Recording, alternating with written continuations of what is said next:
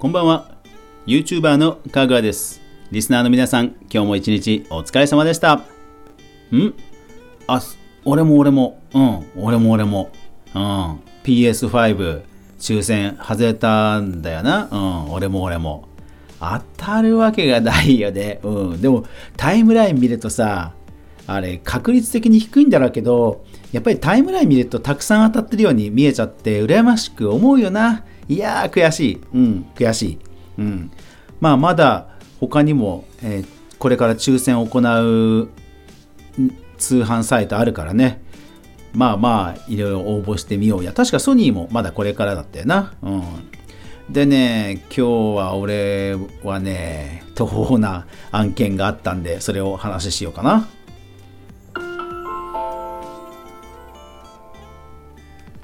かぐわ飯。この番組は YouTuber であるかぐわが YouTube 周りの話題やニュース動画制作の裏話をゆるりとお話しするラジオ番組です。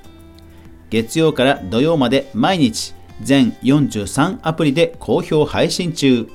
ぜひお好みのアプリでいいね、登録、フォローよろしくお願いします。はい。今日はですね昨日の続きというか あの昨日パソコンを改造したっていう話をしました。で、えー、新たなるパーツをポチったというところもお話ししました。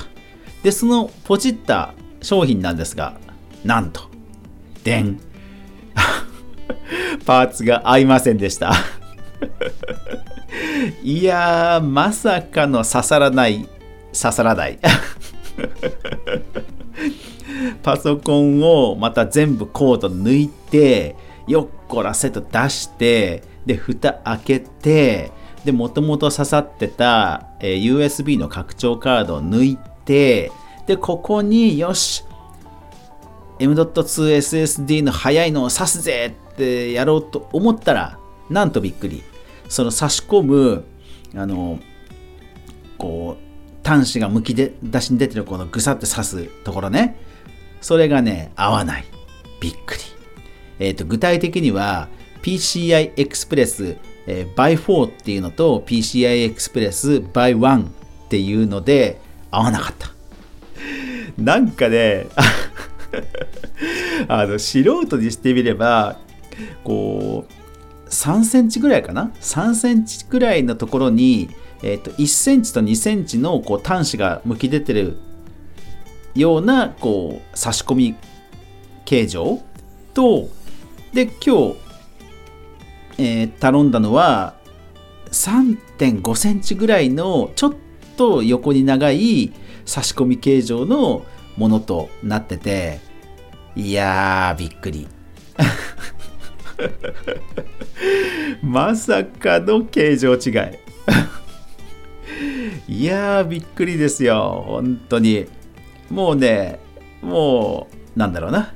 無言になってそっと蓋を閉めてなかったことに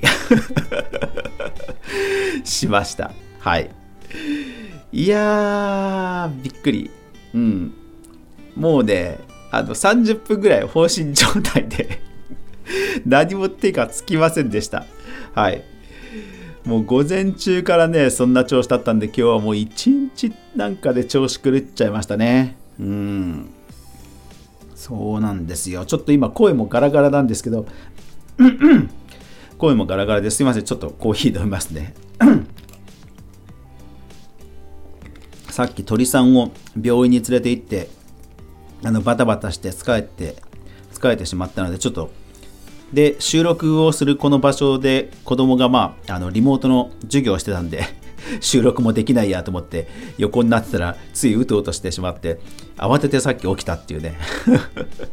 そんな感じで収録してるので声もちょっと今ガラガラして、えー、喉がうまく 喉からうまく声が出せずすいませんでした。はい。いやーだからねほんとねそのパソコンのこの規格ねうん。ケーブルとかあのその機械とか規格ほんと今ねいっぱいあるんですよね。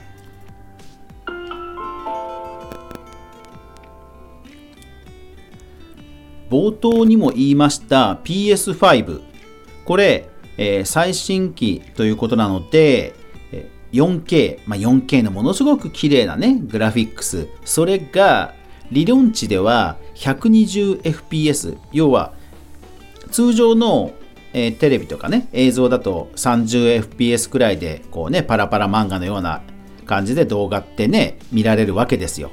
で、それが120なので、まあ、4倍ぐらいヌルヌルに動く、しかも 4K でむちゃくちゃ細かい画質で見れるっていう、まあ、夢の機械なわけです。なので、それがね、5万円ぐらいで買えるということで、むちゃくちゃ今売れて争奪戦になってるわけですよ。ただね、それ、ただ、実はね、それ、それを映し出せるテレビこれね、通常のテレビはまず対応しないんですよね。世の中全般に普及している 4K テレビ。あれ、60fps なんですよ、ほとんどが。まあ、60fps というか、正式には 60Hz のリフレッシュレートなんですね。だから、PS5 買っても、その100%その綺麗なぬるぬるの映像は実は引き出せないんですよ。通常売られてる 4K のテレビだとね。ね。まさかの、まさかのフルスペック引き出しならずと。うん。ね、買ってからまあそう思うわけですよ。うん。で、実際にはですね、今、韓国の LG 天使かな ?LG っていうところで 4K120 リフレッシュレート対応のいわゆるディスプレイというのは出ています。ただね、10万円ぐらいするのかな ?27 インチとかで。うん。まあ、PS5 が出る11月頃にはもう少し、まあもう1、2機種、ね、1、2メーカーぐらいは出そうですけど、やっぱり技術的にものすごく大変なあの技術なので、ディスプレイの方でもそうそうね、いろんなメーカーが出せるわけじゃないんですよね。うん。だから多分出てもそんなもんだと思うんですよ。で、値段も多分そんな、それなりにするわけです。だから、高速化をするためには、今やその何か単体をフルスペックにしても実はまあ叶わないことが多いということなんですね。今回の僕の案件でも、まあ、M.2SSD っていうものすごく速い、ハードディスクがあるとディスクドライブがあるとただそれを差し込むためのこう差し込み口それは PCI Express by 4っていうちょっと早く伝送できるための少し幅が広い口が必要だったんですよね。でも僕のパソコンはもう残念ながらそれ口開いてないんですよ。そう。開いてないんです。PCI Express by 1っていうちょっとそれよりも細い伝送速度が遅い口しかもう開いて空きがないんですね。やっぱり古いパソコンなんで。そう。だから最近のそのいろんなデバイスっていうのは何かの速度を速めようと思ったら全体のトータルで見て速さを求めないと実はどっかしらがボトルネックになるということなんですね。だから例えば iPhone のね最新機種買いましたものすごくあのスペックが良くて Wi-Fi6 っていうすごく速い Wi-Fi が使えるとただそれも家のルーター家の無線ルーターが Wi-Fi6 に対応していなければそのルーターがボトルネックになってスピードを引き出せな引き出せないということなんですよ。本当ね、今のその IT 機器は、本当に慎重に、あの、なんか揃えないと、どっかしらがね、本当ボトルネックになるんですよね。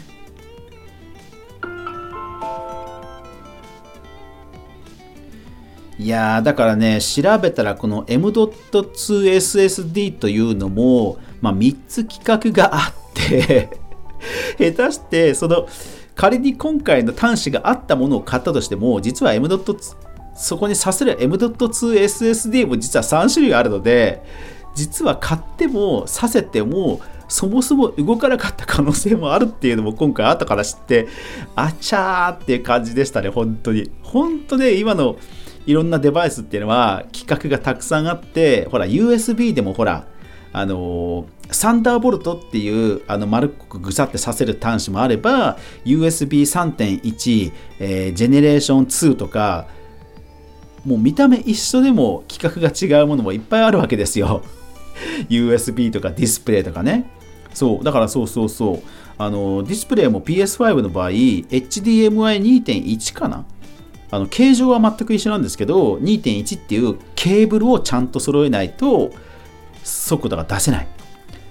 ほんとねあの接続する全てに目配せをしないとどっかしらがボトルネックになるっていうトラップが、まあ、至る所にあると いうことなんですよね。で最近はさらにねほらスピードをものすごくスペックアップしてもスピードが速いものってやっぱり熱がたくさん出るんですよね。